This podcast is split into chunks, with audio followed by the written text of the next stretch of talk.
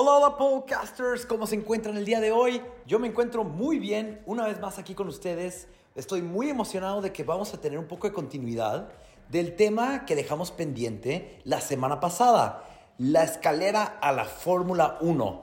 Y me encantaría hablar de esto con ustedes yo solo, pero me da mucho más gusto poder presentar a Ricky que se encuentra aquí conmigo para hablar un poquito de la Fórmula 2. Ricky, ¿cómo estás?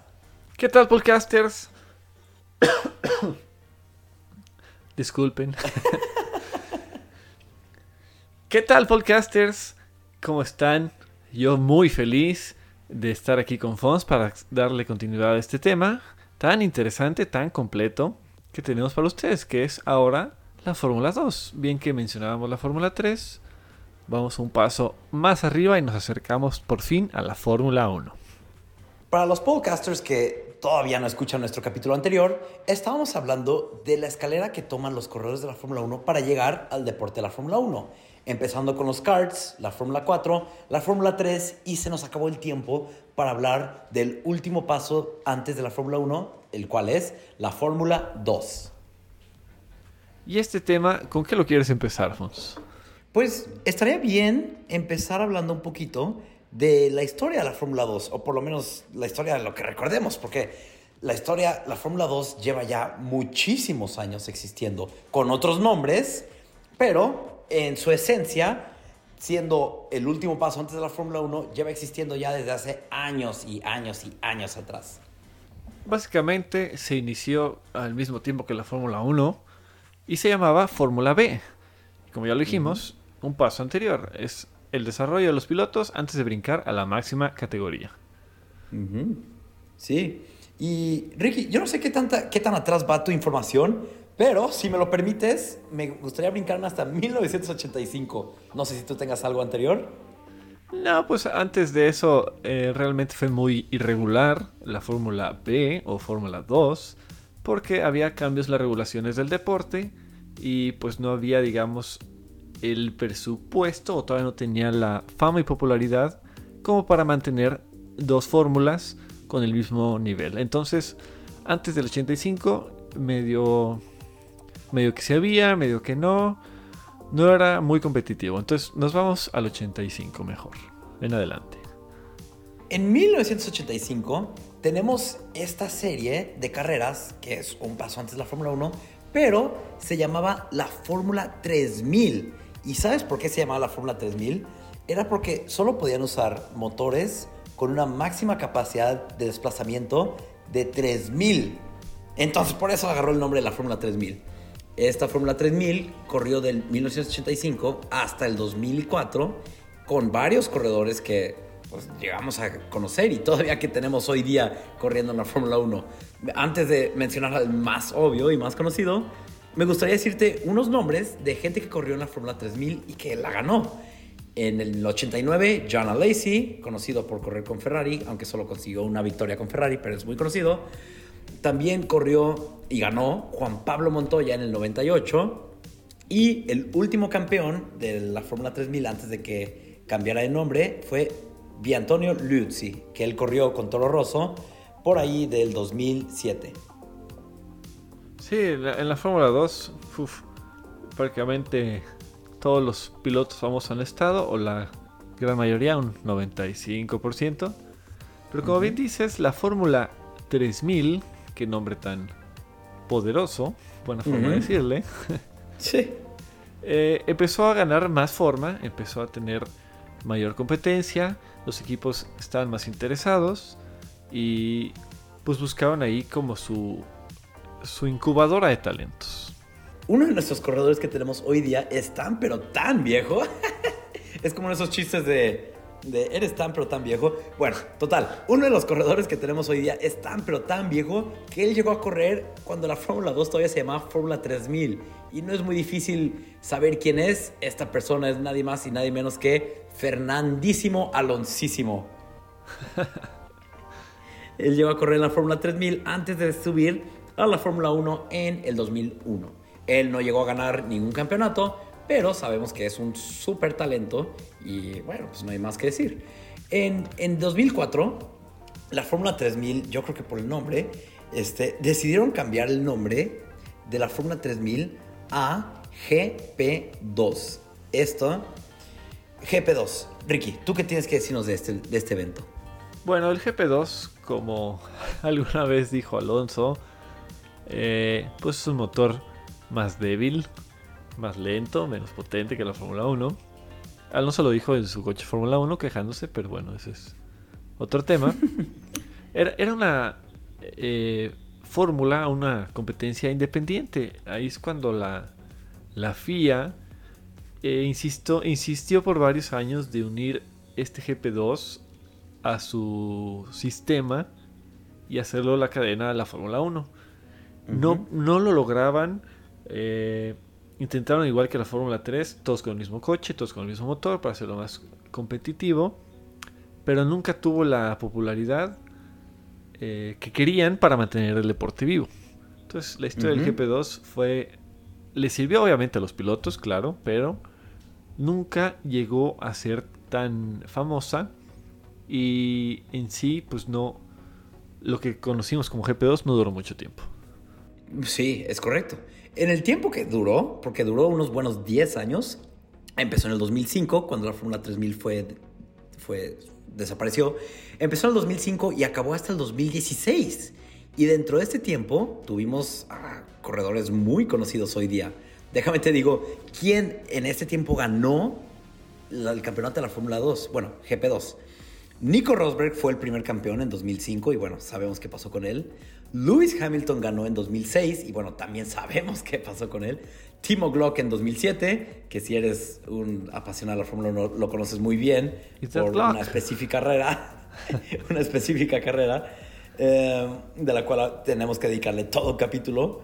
Nico Hulkenberg ganó en 2009. Ojo, este, este nombre quiero que lo escuches muy bien. Pastor Maldonado ganó en 2010. Bien ahí, Pastor, haciendo algo bien. Roman Grosjean en 2011. Julian Palmer en 2014, 2015 Stoffel Van Dorn y 2016 Pierre Gasly. Una cosa que me gustaría decir rápidamente de Stoffel Van Dorn en 2015 es que ese año Stoffel Van Dorn ganó con cuatro carreras de sobra. Él demostró, consiguió la mayor cantidad de puntos que se ha conseguido en toda la historia de la GP2.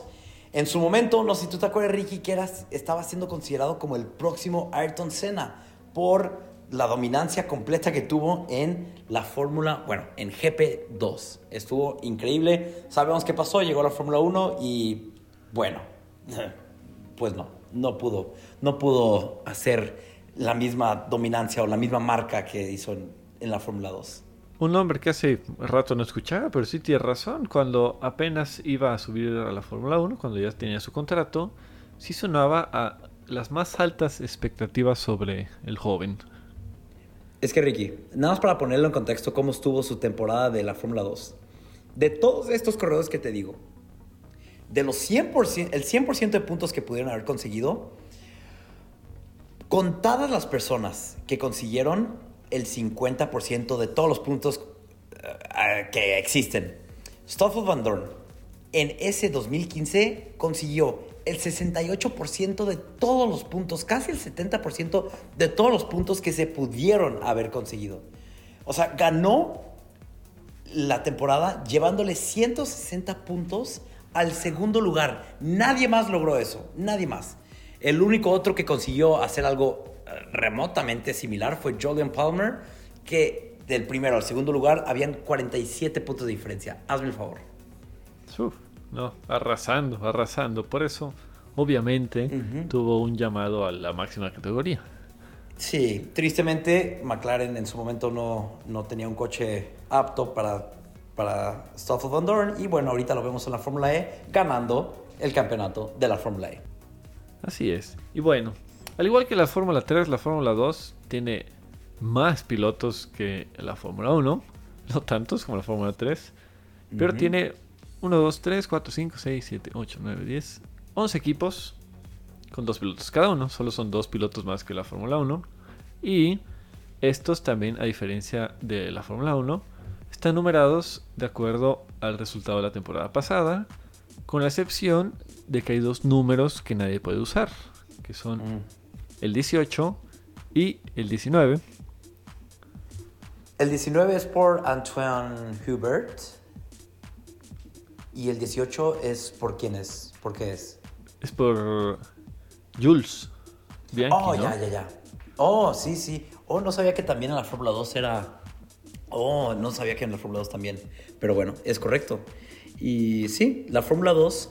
La Fórmula 2, como la conocemos hoy día, empezó en 2017. Después de, como dijo Ricky, que la G- GP2 no agarrara la, la tracción que querían, que no tuviera la popularidad. Y aparte, para, para agregarle a esto, también existía la Fórmula 2 europea, que era una, una carrera aparte, era una categoría completamente diferente a la GP2. Y esto llegaba a ser muy confuso. Digo, ahorita hablando de ello, se me hace confuso. ¿Por qué tendrían dos, o sea, GP, GP2 y Fórmula 2 europea?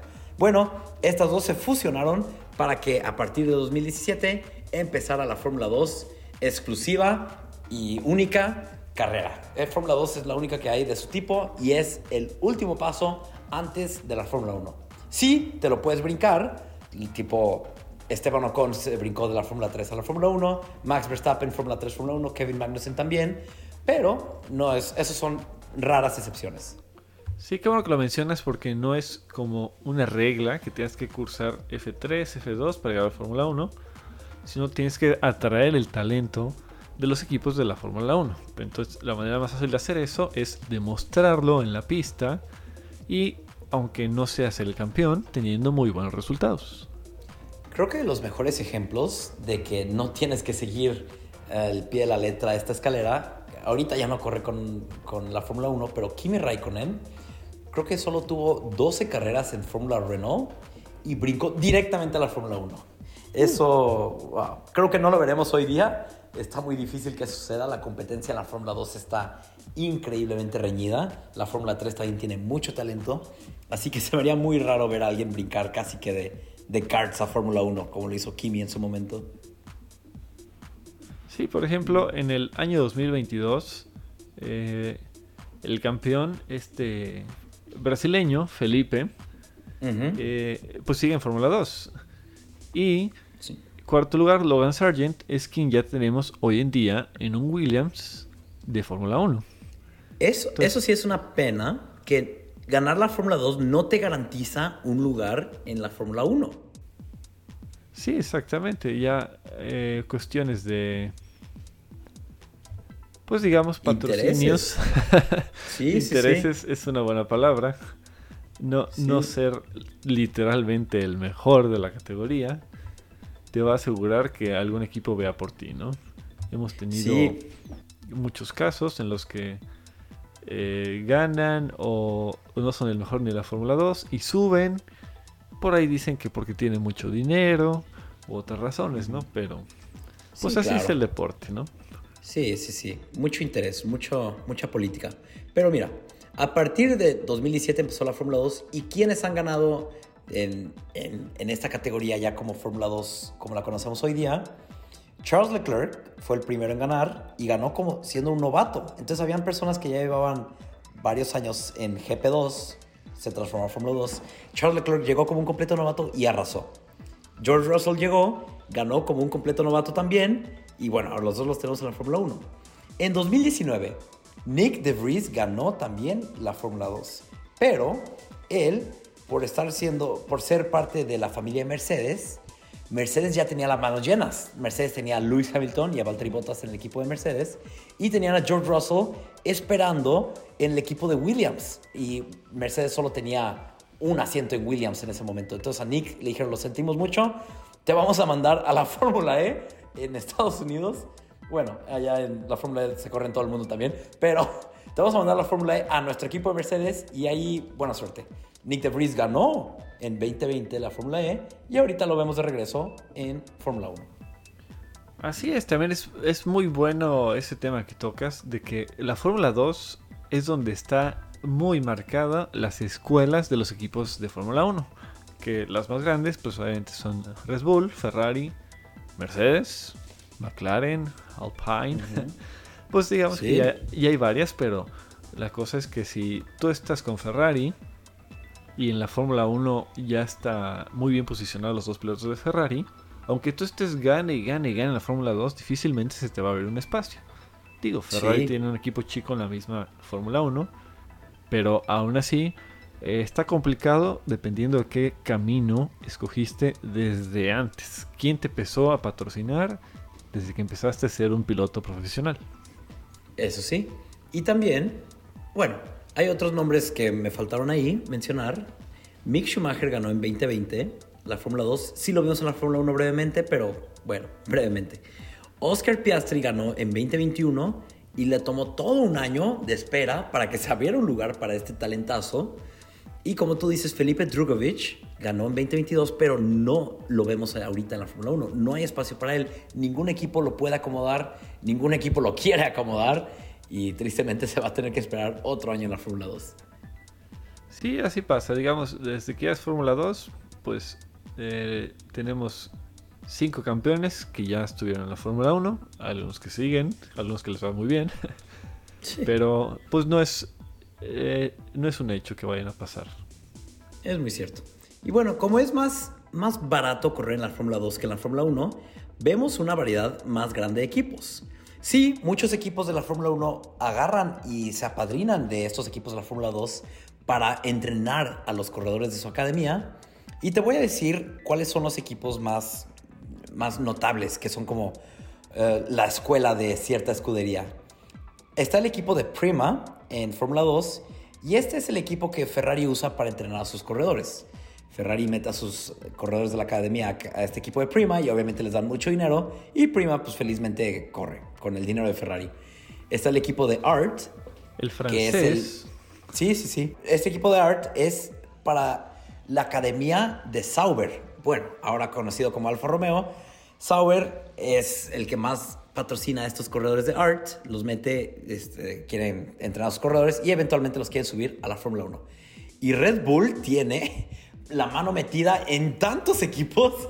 Red Bull tiene la mano metida en MP Motorsport, Roading Carlin, High Tech Pulse y creo que ya, pero estás viendo, si tú ves una carrera de Fórmula 2, vas a ver seis coches con, esta, con los logos de Red Bull y vas a... Es súper confuso, es súper confuso la verdad, porque casi no hay diferencia entre uno y otro. Ya ves que el logo de Red Bull, el coche Red Bull tiene la misma estructura, eh, no cambian año con año, entonces en la Fórmula 2 ves de repente seis coches de Red Bull y dices, órale, todos son el mismo equipo, ¿qué está pasando aquí? Pero no, son tres equipos muy diferentes. claro que son Red Bull, todos ellos, igual los pilotos, sus trajes, todos sus patrocinios, ves muy claro a quién le pertenecen, Red Bull, Ferrari, Alpine, etcétera. Está muy claro porque pues obviamente sin estar en la Fórmula 1 requieren todavía de más patrocinios para decir soy un candidato fuerte para subirme a la Fórmula 1. Sí, no, es irreal, pero bueno.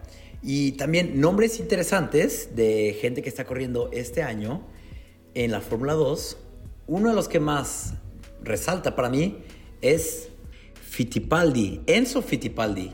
Es, es eh, nieto de Fittipaldi, pero sí, obviamente trae la sangre de campeón, sí o sí. Y aparte, ver un brasileño en Fórmula 1 nuevamente sería uno que esté otra vez ganando, estaría todo dar. Sí, sí, que desde que se nos fue Felipe Massa, pues ya no hemos tenido, no hemos tenido el gusto. Pero bueno, otro nombre interesante que está corriendo ahorita en la Fórmula 2, Arthur Leclerc, hermano de actual corredor de Ferrari, Charles Leclerc. La última vez que vimos hermanos competitivos en Fórmula 1, nos diríamos que hasta los Schumacher. Creo que sí, sí, sí, sí, con Ralph y Michael, que los dos, bueno, Michael, no necesitamos introducción, pero Ralph sí llegó a ganar varias carreras con el equipo de Williams. Y tuvieron varios enfrentamientos, inclusive compartieron podios. Por ahí recuerdo que inclusive fallece su mamá y compartieron podio. Me parece que ah, eh, Michael gana y Ralph es tercero. Luego por ahí les paso el dato bien, pero tengo esa idea, ese recuerdo. Interesante, eso no sabía. Otro nombre interesante que corre ahorita en la Fórmula 2 es Dennis Hauger, campeón de la Fórmula 3 y la esperanza de, de Noruega de que llegue su primer mm, corredor nacional a la Fórmula 1. Entonces, quizás lo veremos en la Fórmula 1 en un futuro, el primer corredor noruego, solo el tiempo lo dirá. Solo el tiempo lo dirá. E, ese ahorita que lo mencionas, el MP, MP Sports se llama el equipo, sí, ¿verdad? Con su alineación, el chico Jehan de, de la India y el noruego, eh, pues han dado buenos resultados. Y se espera que tanto ellos como el equipo sigan dando buenos resultados para ver si, si logran tener un llamado a la gran categoría. Estaría súper, estaría súper, súper. Pero bueno, un último nombre que me gustaría mencionar es aquel de Juan Manuel Correa. Él en 2019 corría ya en la Fórmula 2, pero después de tener el trágico accidente con Antoine Hubert, donde sus pies quedaron absolutamente destrozados, si buscan los rayos X en Google de cómo quedaron sus pies, van a quedar, no sé si impresionados o espantados o los dos, pero sí, yo creo que yo quedé, yo quedé impactado. Juan Manuel Correa regresó a la Fórmula 3 el año pasado y este año los volvieron a subir a la Fórmula 2. Este colombiano joven espera pues, hacer, hacer un buen impacto y llegar a la Fórmula 1. Eh, ¿Tú qué crees, Ricky? ¿Crees cómo lo Yo también creo que sí, es una historia de pues mucho valor, de mucha superación. Pero, uff, wow, que después de una lesión de esa magnitud, volver a subirte a un coche de Fórmula 2 me parece increíble. No, es, debe ser una, una, fortaleza mental impresionante la que tiene este chico. Y pues qué mejor, que yo espero que le vaya súper bien. Y también, ahorita antes de, que, de, brincarnos de este tema, quiero mencionar a Ralph Boschum. Se me hace bien curioso porque este hombre ya lleva nueve años corriendo en la Fórmula 2. Lleva nueve años corriendo en la misma categoría y de plano no logra subir. Pero bueno, lo bueno es que le está echando muchas ganas. Sí, digamos, puedes encontrar un estado tranquilo ahí en la Fórmula 2 y si en algún punto tienes un mejor desarrollo, puede que te llamen, pero pues también la edad es un factor muy importante, cada vez son más jóvenes eh, los que están en la Fórmula 1, de hecho ahorita toda esta generación, digamos la actual, son puros chavos, más jóvenes que sí. más jóvenes que yo, sin duda alguna. Entonces, ya eh, la edad es una cosa que hay que tener muy en cuenta. Tienes que empezar muy joven para estar ya en las máximas categorías en cuanto antes. Este chico ya ahorita, hoy día tiene 25 años y dije 9 años, pero me equivoqué. Solo lleva 7 años. Solo 7. Entonces, no está tan grave la situación. Pero bueno, esperemos que, que le vaya bien. De hecho, este año consiguió su primer victoria en la Fórmula 2 después de 6 largos años. Entonces, quizás las cartas ahora estén a su favor. Pues ojalá que le vaya bien al, al suizo. Esperemos que sí, esperemos que sí. Ricky, ¿qué más quieres hablar de la Fórmula 2? Tenemos todavía un poquito de tiempo. ¿Qué nos falta? Bueno, tenemos que aclarar que el sistema de puntos eh, es muy similar al que ya he mencionado de la Fórmula 3. Eh, básicamente, más bien, es exactamente el mismo. Porque tienen el mismo formato de que el viernes hay eh, práctica y clasificación, el sábado tiene un sprint race, pero en la sprint race dan puntos del primero al octavo en vez del primero al décimo con la Fórmula 3. Y ya en la carrera es el mismo formato de la Fórmula 1, el primer lugar 25, 18, 15, etcétera, ¿no? Y también para los que no escucharon el capítulo pasado, muy importante hacer notar que el viernes es la clasificación y el sábado ocurre la sprint race pero solo invierten a los primeros 8 lugares, a diferencia de la Fórmula 3, donde invierten los primeros 12. Entonces, quien consigue la pole position el viernes, el día sábado va a salir desde la octava posición. Y esto para demostrar que el corredor es el que hace la diferencia, no el coche. Puede ser muy bueno consiguiendo pole positions y saliendo desde primera posición y yéndote de la distancia y desapareciendo, pero tienes que demostrar que también eres muy bueno eh, rebasando y luchando por ese primer lugar. También muy importante saber que al igual que en la Fórmula 3, las paradas a los pits son 100% opcionales. Sí puedes llegar a parar si hay un cambio en el clima, tienes una ponchadura o dañas tu alerón delantero, pero si no pasa ninguna de esas, no hay necesidad de parar hasta el final de la carrera. También otra diferencia clave es que, por ejemplo, la sprint race son 120 kilómetros o 45 minutos. En la Fórmula 3 es exclusivamente el tiempo lo que marca la pauta. Aquí ya lo, lo varían o te dan la opción de o los kilómetros o el tiempo, porque quieren asegurarse, digamos, que haya cierto desarrollo del coche durante la carrera. La carrera en sí son 170 kilómetros o 60 minutos. Y hablando de kilómetros, la diferencia de velocidad entre un Fórmula 2 y un Fórmula 1 sí es diferente. No muy diferente, pero sí es diferente. Un Fórmula 2, Fórmula 2 puede llegar aproximadamente de 0 a 100 kilómetros por hora en 2.9 segundos, a diferencia de un Fórmula 1 que aproximadamente llega a la misma, a la misma velocidad en 2.5. Entonces, en general, los coches de Fórmula 2 suelen ser de 10 a 15 segundos más lentos por vuelta que un coche de Fórmula 1. Así es, insistimos, la diferencia principal de un coche de Fórmula 1, 2 o 3 con otras categorías es su gran, gran aerodinámica que los permite estar pegados al piso e ir a toda marcha en las curvas. Entonces, la velocidad, digamos, puede ser no la más impresionante, aunque es brutalmente rápida y la aceleración es igual.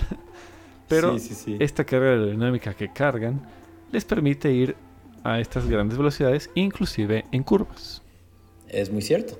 Y es una excelente forma para decirle a los corredores de Fórmula 2, miren, esto es lo que les espera en la Fórmula 1, hagan lo que tengan que hacer para demostrar que tienen lo que se necesita. Preparen su cuello para todas las fuerzas G que van a tener que enfrentar. Y sí. Pero bueno, Ricky, yo creo que si ya se nos está acabando el tiempo, ¿algo más con lo que quieras cerrar? Ah, como dato, la Fórmula 2, Fórmula 3, eh, bueno, creo que sí lo habíamos dicho, pero lo decimos de nuevo, es más en Europa que en todo el mundo, a diferencia de la Fórmula 1, que ese sí abarca de repente con en Australia, de repente en México, etc. Fórmula 2 y Fórmula 3, todavía se concentra un poco más todo en Europa, por ahí Bahrein y Australia. Sí, muy cierto. Pero bueno, podcasters, ya saben que nos pueden escuchar en todas sus plataformas favoritas. Nos pueden mandar memes por Instagram, mensajes por Twitter, fotos por Facebook o pueden contestar las pequeñas encuestas que les dejamos en Spotify. Estemos al pendiente, estén ustedes al pendiente de nosotros y seguiremos hablando de este gran tema, podcaster. Nos vemos en el siguiente episodio. Nos vemos en la próxima. Bye.